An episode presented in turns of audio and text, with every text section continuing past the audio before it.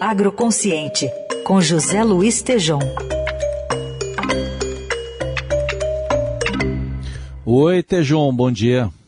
Bom dia, Heisen. Bom dia, Carol, ouvintes. Bom dia. Bom, estamos de olho na Conferência do Clima na Escócia. Temos noticiado aí dois acordos importantes nessas últimas horas, um aí para é, reduzir a emissão de é, metano, gás metano, e outro para zerar até 2030 o desmatamento. E queria que você falasse um pouquinho desses compromissos aí do Brasil, de outros países com florestas restauradas, regeneração de terras degradadas.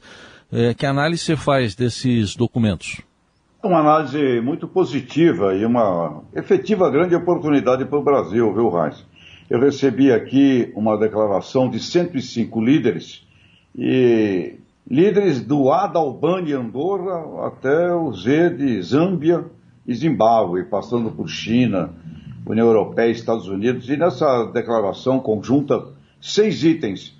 Conservar florestas e outros ecossistemas, facilitar trocas comerciais, eh, regulamentações internacionais que promovam produção de commodities sustentáveis.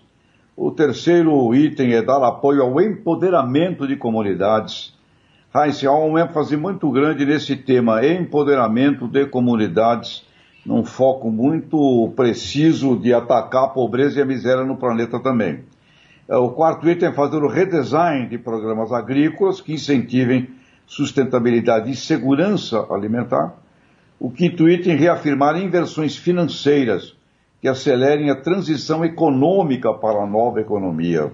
E mencionam a necessidade de agir conjuntamente o setor de governo com o setor privado. E reenfatiza, sempre cuidando de comunidade local. E o sexto item desse documento é facilitar o alinhamento de fluxos financeiros de bens internacionais revertidos para restaurar a floresta e solos degradados, onde nós temos aqui 90 milhões de hectares extraordinariamente prontos para ações desse tipo. Portanto, está aí, Raíssa, o foco é esse, o rumo é esse, eu creio que é, alguém pode gostar, outro pode não querer, mas não tem volta nesse caminho, Raíssa. E também todo o potencial do Brasil, por exemplo, na questão do biogás, quando a gente fala de gás metano, né, Tejon, abre uma oportunidade, inclusive, de se aumentar a receita, aumentar a potência do Brasil nesse flanco, não?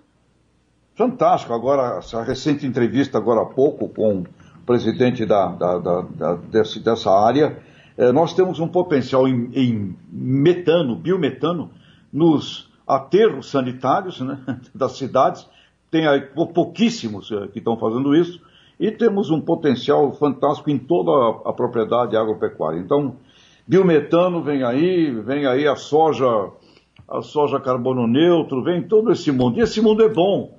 É bom, Carol, é, traz negócios, o Brasil sabe fazer. Eu não sei porque tem, tem gente que fica reclamando de, de, de nariz torcido. Isso para o Brasil é como disse o ex-ministro Joaquim Levy é um novo ciclo tão fantástico quanto o do ouro e o do café. Eu diria até muito melhor. É só oportunidade na veia, Carol.